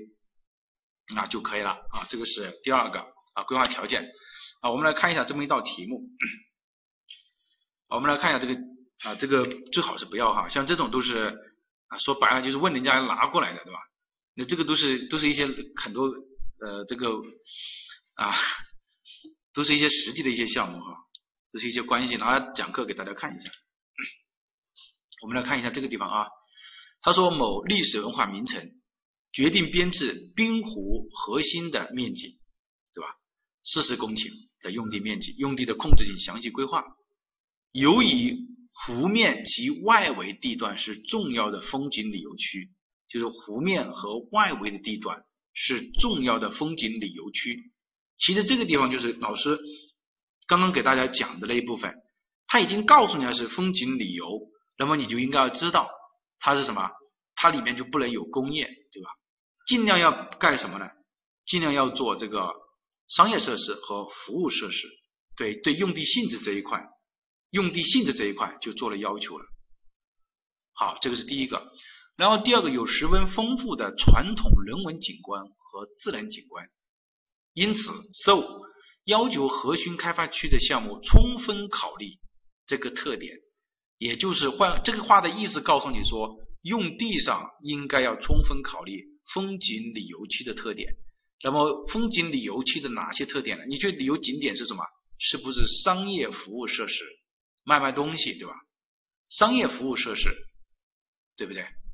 这个很明显了，你服务区你要考虑这个特点。啊对，第二个啊，当然这个地方还有一个重要的风景旅游区，他告诉你说，那我们前面讲的这个就很形象了。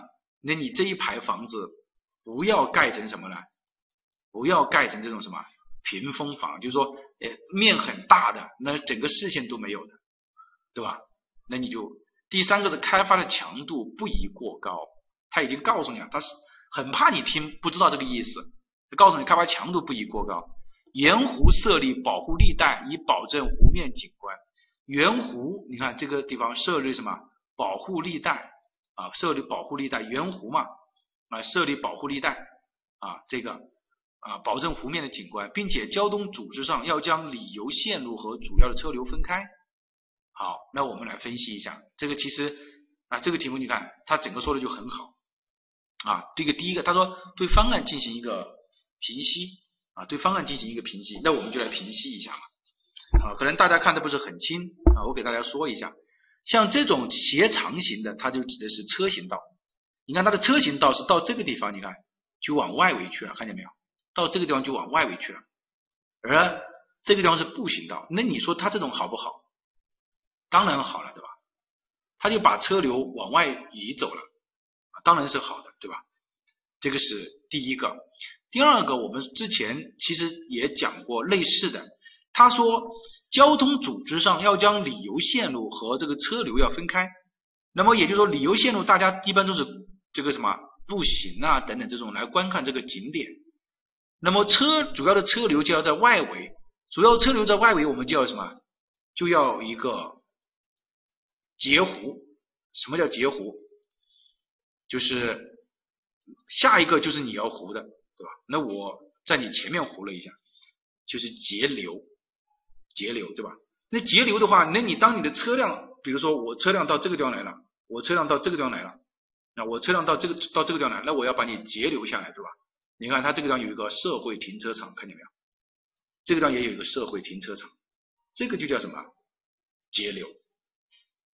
那表示它这个这个特点是什么？是优的。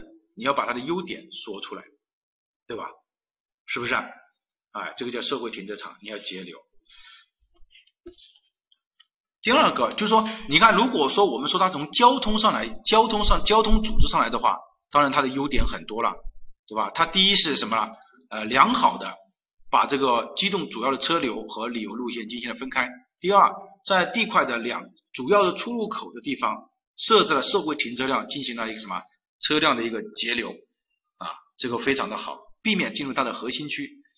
第二个，如果从规划布局上来说的话，那我们来看，我们说了它是风景这个旅游区，那我们是以商业服务设施为主，商业服务设施为主。而商业服务设施为主的话，大家可以看一下这个地方是金融中心、金融中心、金融中心、金融中心。那我们显然认为。这四块地在核心地段这四块地的用地性质就不是太好。金融中心不等于商业服务是吧？这个大家应该没有什么问题吧？啊，那你这个是金融中心，我们认为它应该是什么？应该要是商业服务设施比较好啊，对吧？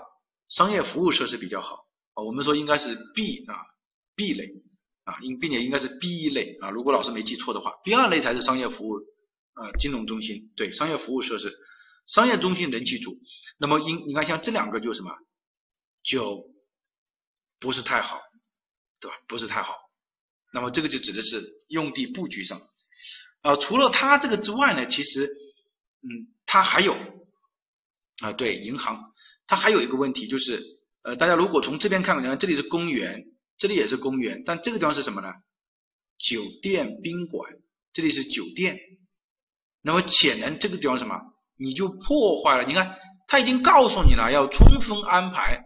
要保证保证这个湖面的景观，那你破坏了湖面景观的什么连续性？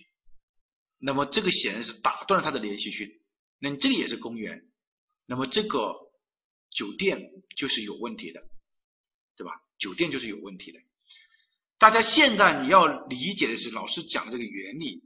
至于后面在冲刺做题怎么去做题，我们在冲刺班讲真题的时候。那么我会给大家讲的很清楚，读到哪个地方你就要想到哪个知识点啊，读到哪个地方你就想到哪个知识点啊，这个是一一对应关系的。那么你看这个地方显然就有什么，就是有问题的，对吧？对，答的非常好，破坏了湖面景观的连续性。啊，第三个我们来看一下，它除了这个之外呢，其实还有一些问题啊，有什么问题呢？啊，我们擦掉，就是说你是不宜。开发强度不宜过高，也就是什么？也就是容积力，容积力不宜过高，容积力不宜过大。而这个地方的容积力啊，大家可能现在是可能大家都看的不是很清楚，对吧？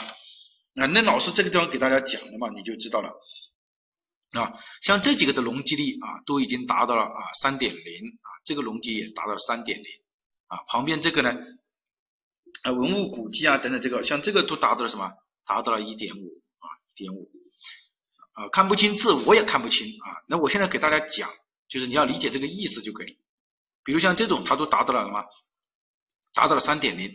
那显然我们就认为它这个容积率开发强度过高了啊，容积率的开发强度过高了啊，这个就是它明确提出，因为它这个地方是要求你的开发强度不宜过高，那你的开发强度就过高了，对吧？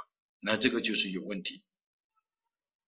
啊，这个就是有问题，并且你这个开发强度过高的话，你看它就会引入很多的这个车辆嘛，它就会引入很多的车辆，对吧？大家都在这个点，那就引入很多的车辆。呃，沿湖的道路应该是生活性干道，还是说不让车进啊？你因这个呢，我们从目前这个点来看的话，我们是不知道的它的规定，但是我们从它的图例上来说的话，就是这个是一个控规，他就告诉你说这个地方应该是什么？应该是步行道。那我们认为它可能就是，肯定你满足消防车啊，满足满足通行是没有问题的，但是可能不允许你什么，不允许你进去，对吧？啊，这个指的是第二个呃，可能大家觉得这个不好的地方。第三个地方呢，就是那他认为你应该要配置啊，这个市政设施你没有配置，比如消防站你没有配置，对吧？啊，你垃圾。收集站你没有布置，像这么大的一个地方，一个旅游设施点，你应该要有垃圾什么？垃圾收集站的，对吧？啊，垃圾收集站，还有最少要应我们的他认为你应该要有消防，那你消防也没有，对吧？消防也没有，这个就叫什么？用地你不完善，用地不完善，这个呢就是简单的一个呃控规的一个啊一个控规的一个一个评析啊，我觉得这个大家如果你。至少你听了今天的课，你应该知道，啊，其实它还是比较简单的，对吧？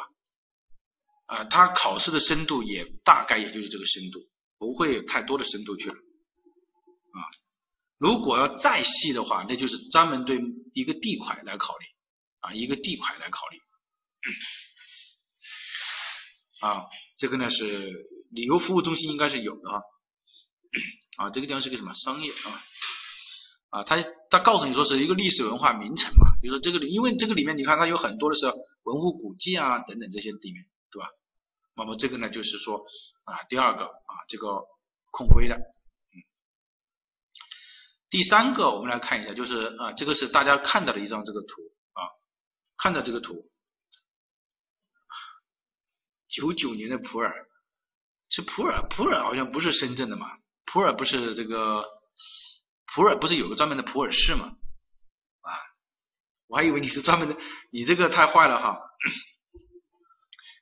我还要吃普洱，还要到普普洱肯，如果你是普洱市的，那我肯定就吃你的普洱，对吧？你还跑到深圳吃九九年的普洱，这句话就有矛盾，对吧？啊，云南在深圳，对吧？好，我们来接下来往下看一下啊。那我们通过这个图呢，我们来看一下，就是啊它的一个控制性的详细规划。控制性详细规划呢，我们从这个地方呢，我们可以来看一下，就是地块。中学、小学，你看大家可以看到没有？就是各类用地的布局你要出来的啊，就包括你这个地方是一个呃污水处理厂，我看一下它的图例是什么啊？呃，这个图例啊，泵站啊，污水处理厂啊，老师没记错啊。有因为有一年就还专门专门出了这个问题啊，这个是一个，大家可以看一下这个啊，然后呢，这个啊立地也是一样的啊，中间这个历代不错是吧？啊，大家的想法也是一样的哈，啊，这个是第二个，第三个我们来看一下啊，像这个呢也是一个正的一个控规啊，一个控制性详细规划，那么它也是对某个地整个地块呢做了一个很明确的规定。那如果我们来对它进行平析的话，假如说怎么来平析呢？那也是一样的啊，首先是对用地进行平析，对吧？那我们来看一下，风向是这样吹的啊，风向是这样吹的。风向是这样吹的，那么你怎么认为呢？你怎么认为呢？啊，你怎么认为它这个呢？对吧？有问题啊？啊，当然这样看的过去，其实这一部分啊还是有一些，对吧？然后呢，商业中心人气足啊，但是从某种程度上来说呢，又很失败啊。这个我我们认为，当然这个失败啊，我我们首先声明哈。呃，不对方案进行评价，我们只是说，因为我们不了解实际情况，对吧？我们只能对我们自身的来一些评价，对吧？比如说你这个地方高速公路，这个地方环路一下来之后，你看这沿线前是什么？前是什么？前是商业用地，然后这条路呢又从这边跑出去，大家知道这个条路的可能用这条路就会比较什么？比较拥堵了吧？这条路其实最后是做不了这个交通的，是吧？就说你这个本来你这个地方是做的，但实际上你可能做不了交通，对吧？呃，元和前是工业用地，可能有历史原原因在里面吧？可能这个地方原来就是一个老城啊，我我猜想啊啊，对这个滨河这个地段啊，我们说了，当然它是留出了这个暗线的啊啊，这个呢，我们只是简单的说一下吧，就是这么几个，然后我们来做题目吧。哦，修规啊，修规呢，快速的过一下。修建性详细规划的作用啊，我们主要讲了控规。修建性详细规划呢，它本质上是一个具体的一个开发项目的一个安排，具体开发项目的一个安排啊，当然它要受控制性详细规划的控制和指导。然后修规呢，它有什么布置、什么经济认证呐，什么布置总平图、交通设计、立地设计、工程管线、竖向设计、工程造价分析，然后要分析这个主要的经济技术指标，这个大家都应该知道吧？这个没什么好说的吧？是吧？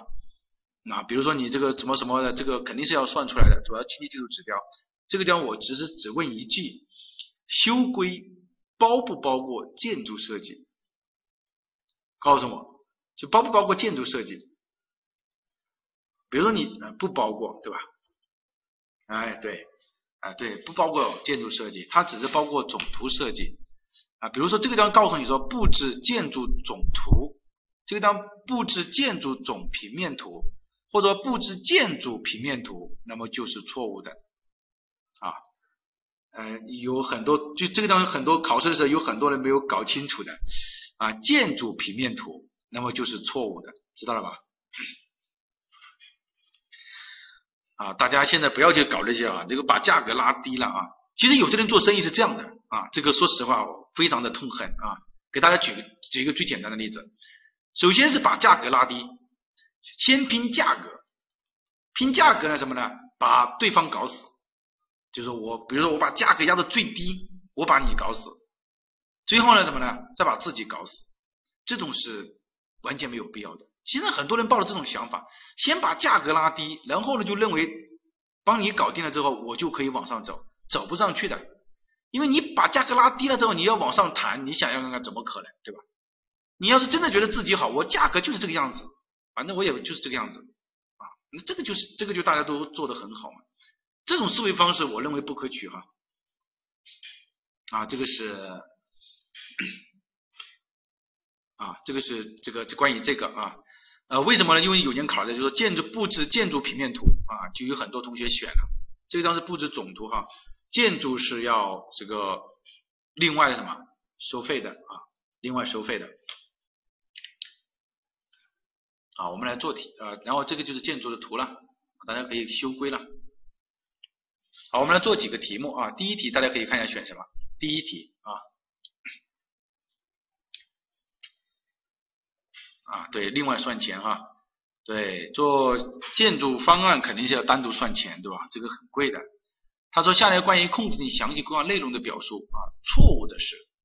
好，我们来看一下，明确啊万物类的界限，各类类的适宜和不适宜建设的建筑类型。变态呀，这么快，我题目都没读完，你们就给了答案。啊，选 D 啊？为什么呢？啊，农历力度高度线、出口泊位、交通站、公共日照查规范啊，没有这个重大的关键性的市政基础设施建设，这个不是总规的内容吗？对吧？这个不是总规的内容吗？你看现在会抢答了啊，就说你你背口诀，你看啊，农农出口泊位、交通站什么市用地界限，你看这个是属于总规的内容，所以它也有道理啊。也有道理，它做的很快。然后第二天，控制你详细规划的控制方式不包括，指标量化有没有？有的啊。我们说立地力、容积力，就是大家看记得那个表，条文规定有没有？有的。我们刚刚看这个表里面也规定啊，你条文规定你要什么什么，图则标定有没有？有啊。退计退多少？我就是退八米，这个八米就是图则了标定了。只有三，城市设计这个地方应该是城市设计引导。没有什么控制这个详细规划的控制方式是城市设计引导，不是城市设计，对吧？啊，二幺九三七啊，此人非常变态啊！啊啊，我们来看一下啊，这个是第二个，第三个，控制性详细规划的强制性内容不包括，刚刚老师其实已经讲了，对吧？农历力度高对线出口泊位交通站公共日照查规范啊，提倡色彩形体美，地下西进限定空。你看背下来之后就发现没有谁呢？没有谁。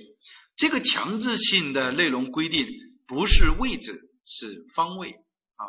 这个刚刚那个同学问的非常好。哦，怎么全部选这个啊？这个就麻烦了。刚刚那个同学不是问的非常，我们说了不是规定你的具体的位置，是规定你那个弯位。出口泊位交通站，对吧？啊，向刚刚那个同学致敬啊！他问的这个点，大家都掉坑里面去了，不是位置啊，是方位，这个是没有办法作为强制性的。你怎么强制？在做修规的时候，显然是什么？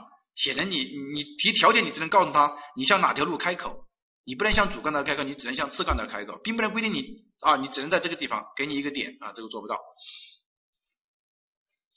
好，第四个啊，修建性详细规划的任务不包括修建性详细规划的任务，也就是具体项目啊，落实控规没有问题啊，落实控规，落实规划条件，对规划范围内的土地使用的设定用途，显然你就你谁来设定这个土用地这个土地的用途呢？谁来设定？谁来设定土地的用途？控规来设定嘛？怎么会是修规来设定？然后对所地块的建设提出具体的安排，指导建设工程和各项的建设设设计啊，没有问题。第五题啊，下列关于修建性详细规划的表述错误的是，修建性详细规划，你看说曹操，曹操比跑得比刘备还快啊，就他就来了，你看这个我们说的要单独给钱，对吧？不给钱哥不加班，要单独啊，大家抵死啊，在座的有很多是建筑师的啊。呃，听说现在 建筑啊也是一样哈，开始我觉得也还是有必要承担很大问题。呃，这个我我我说实话吧，就是我也说一个具体的啊，呃，一个案例。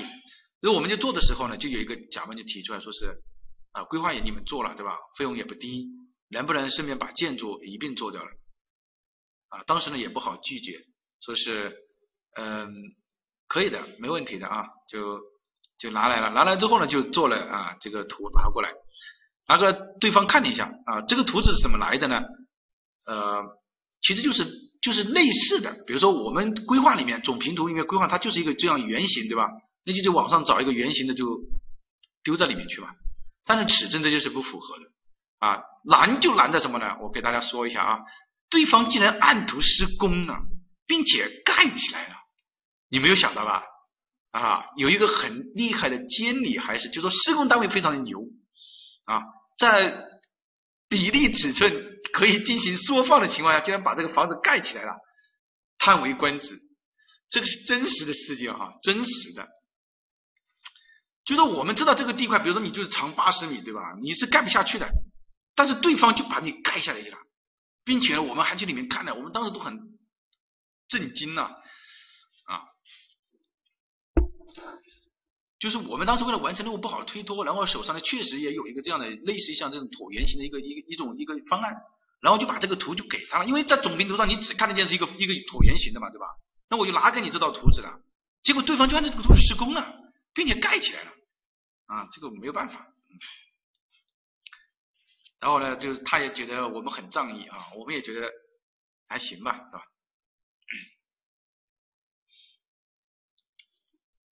啊，就说说白了，就人家没有按照你这个图纸来做了，说白了，就是人家有缩放的情况。至于你说人家最后的图纸是怎么进攻验收的，啊，其实就拿进攻验收的图纸反推施工图就可以了嘛。好，第六个啊，我们来看一下，就是下列不属于控制性详细规划的啊，大家多想的哈。其实像有些人，特别像这种私人的这种啊，和建设单位和政府的关系好的很，好的好的啊啊选 A 啊，这个是属于总规的内容对吧？啊，出口泊位、交通站、公共日照查规范、地下吸定现金空、体量色彩形体美。啊，红线坐标断面高啊，红线断面坐标高啊，那么你看这个都口诀就可以把它记下来了。好，第七题选什么？第七题选什么？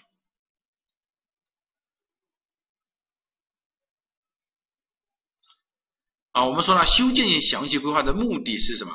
他说，修建详细规划对这个建筑、道路和绿地的。啊，这个空间布局和景观设计进行的主要目的是什么？啊，并不是呃来核定这个呃它的主要目的。我们说它这个你确合确定合理的建筑设计方案，指导室外的工程啊，室外的肯定不行啊。制作这个什么什么便于招商引资啊，我们说它的目的其实是 A 啊，就是为了对做出具体的安排和设计啊，指导这个工程设计的设计啊，选 A。这个控规它也动不了啊，控规的指标不是它来核定的啊，是否合理？控规是我来我来规定你，不是你来规定我合不合理。啊，第八题选什么？第八题选 B 啊，已经大家看看得很快啊，通过日照分析来获得啊，通过日照分析来获得。啊，第八题。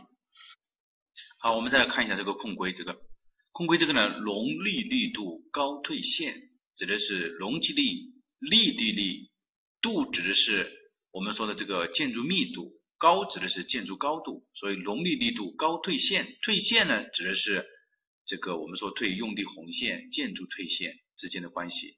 容力力度高退线，出口泊位、交通站，出口指的是出口的弯位，泊位呢指的是停车泊位，就是你的配比。交通站指的是说，当你涉及到这个。你旁边有轻轨啊，有地铁站呢，有这个公交车站了，那么你要再明确出来啊，这个叫呃出口泊位交通站。还有一个就是我们说的公共日照查规范，公共日照查规范的大家都很清楚，就是说你公共建筑，如果你是涉及到日照的话，你是要符合规范的要求的。体量色彩形体美，比如说我们在盖房子，我们的体量、我们的色彩、我们的形体啊造型应该要什么？尽量的优美。啊，这个指的是体量、色彩、形体美，也指的是呃这个引导性的。地下吸定线径空，地下的工程管线呢，我们要定它的什么呢？定它的线路、它的管径，空指的就是它的空间位置，其实就是位置了。地下吸定线径空，断面指的是说我们的路的断面，我们在控规当中是要做的。红线的宽度、交叉口的坐标的高度，那么是要有的。呃，红线呃断面红线坐标高，那么这个呢，其实就把整个容积率的。啊，这个这个叫什么？